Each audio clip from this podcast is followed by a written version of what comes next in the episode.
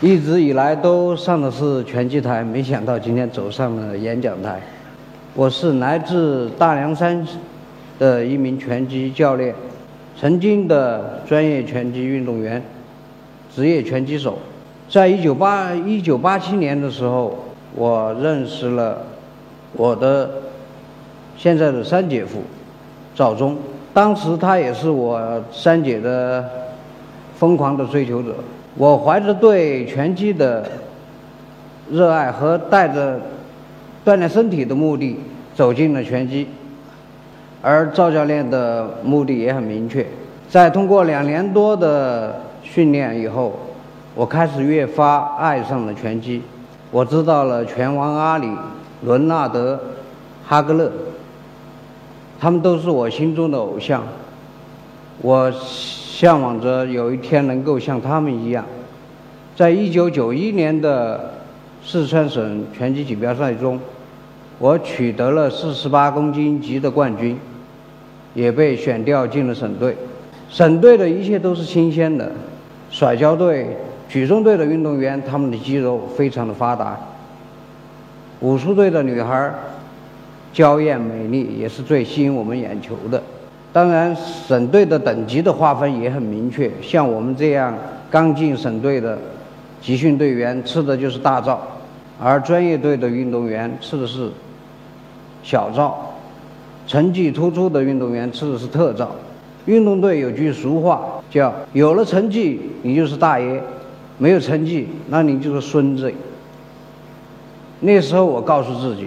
一定要努力，一定要当一个大爷。拳击队的训练是艰苦的，每天早晨我们六点钟就开始训练，每天的训练也也不同，强度跑、速度跑以及力量的练习。下午我们四点钟开始训练，下午的课主要是以技术练习为主，几十个回合的对练或是实战，完了以后是沙包、手把。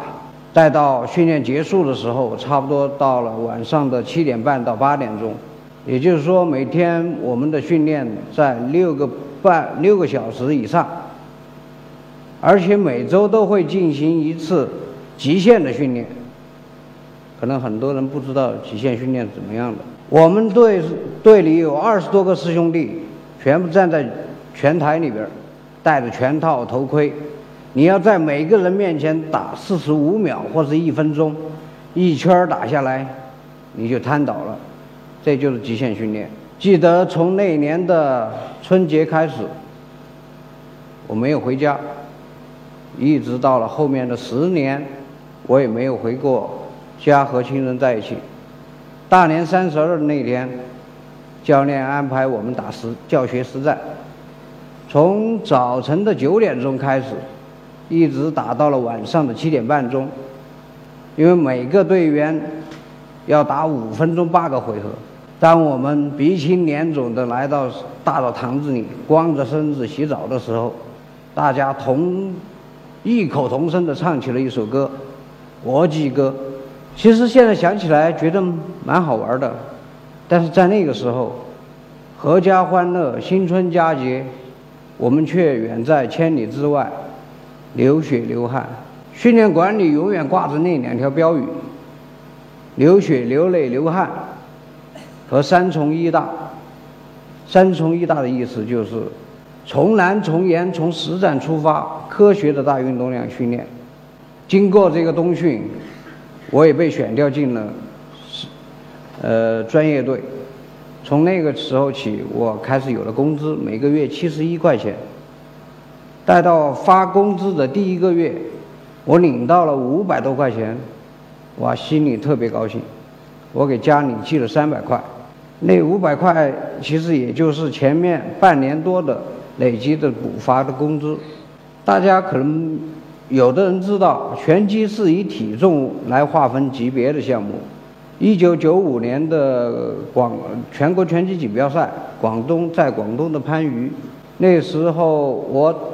的体重是五十五到五十六公斤，但是我要参加的是四十八公斤级，也就是说我要降七到八公斤。大概从赛前的两个月以前，我就开始没有再进过食堂，我也不知道米饭的香味，每天就在寝室里待着，等着师兄弟们给我带回一小块的牛肉或是一个苹果、一根香蕉，靠着养生丸、阿胶浆这些药物的补充。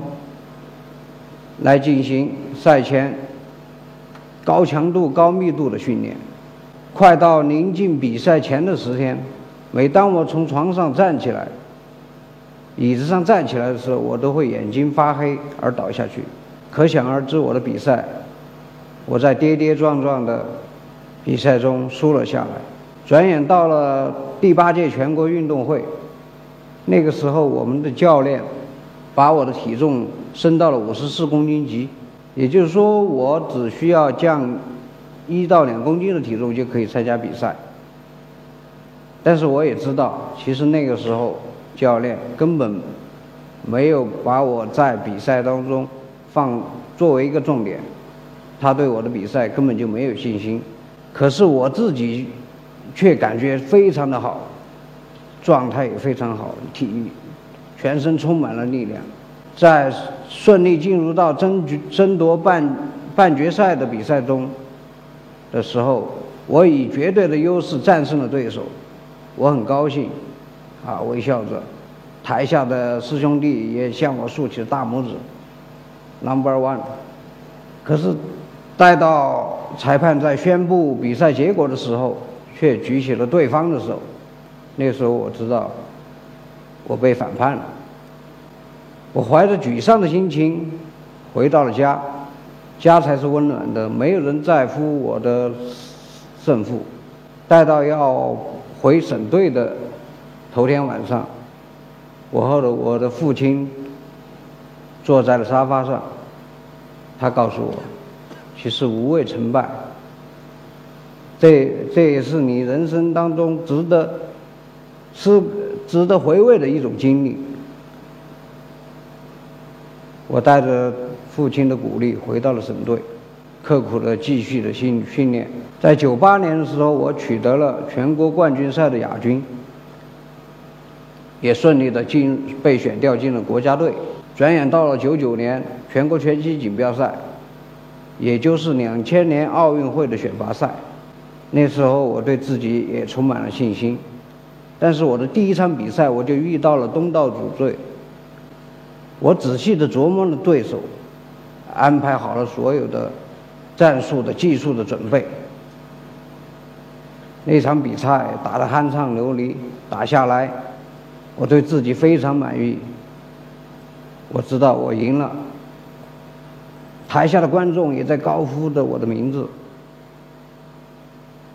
可是就在这个时候。裁判还是没有举起我的手，我彻底失望了。那一晚我一晚上没睡着，我思来想去想想不通，为什么？为什么？为什么？待到天亮的时候，我出去准备出去走走，走到一个小卖部门前，我拿打提起了电话，给家给我三姐家打了一个电话，大清早的。但是接电话的却是我的大姐夫，我非常纳闷儿。当时我就感觉到，可能家里出了什么事儿。在我一再追问下，姐夫告诉我，父亲去世了。当时我大脑嗡的一下，站在原地，好半天缓不过劲儿来。我就听到电话那头姐夫说：“那你赶快回来吧。”路上注意安全。待我回到家的时候，父亲已经下葬了。其实，在准备比赛以前，家里人都知道，没有人告诉我。这也许就是我拳击生涯中、人生当中最遗憾的事情。这件事对我触动很大。我觉得业余拳击太没意思了。你一日复一日、年复一年的刻苦努力，得到的却是不公正的判罚。我离开了省队，我去了深圳、拉萨打工，差不多有两年多的时间。也证明了自己。其实离开拳击，我也行。可是内心世界却没有了那份激情和热爱。在两千零四年职业拳击刚好走入中国的那一天，我接到了一个电话。那个电话是我的大师兄刘刚打的，因为他也是职业拳击亚太地区的推广人和经纪人。他问我想不想打职业拳击？哇，那个时候我特别的兴奋，好高兴。我说，我告诉自己，我要，我要打。那时候我抛开了身边的一切，来到了中威拳击俱乐部。职业拳击才是我想要的，没有人强迫你做什么。刘刚就是我的教练，他告诉我说：“你你哪天想休息，那你就休息；你不想训练，那你就休息。”他总是会问我，参加比赛的时候，他问我：“你你这次比赛你想打多少？”就不会像从前在省队一样，啊，你为了打一个级别的比赛降很多公斤，但是你的状态完全都就没有了。通过两年多的职职业拳击的排名赛，我取得了七战六胜五次 KO 的成绩。我的我的排名也从亚太地区的次羽量级的级别中排到了前十名。但是这个时候，职业拳击在中国的开展非常的艰难，我没有了比赛可打。我只有回到家乡，继续从事着我所热爱的拳击运动。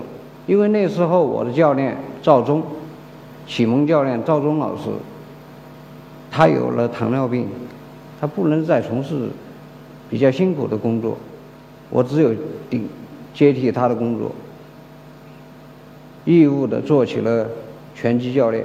和孩子们在一起，我每天都很开心。因为拳击队的孩子都是来自农村里的孩子，大山里的孩子，他们有的到学校来读书，差不多要走一个到两个小时，很辛苦。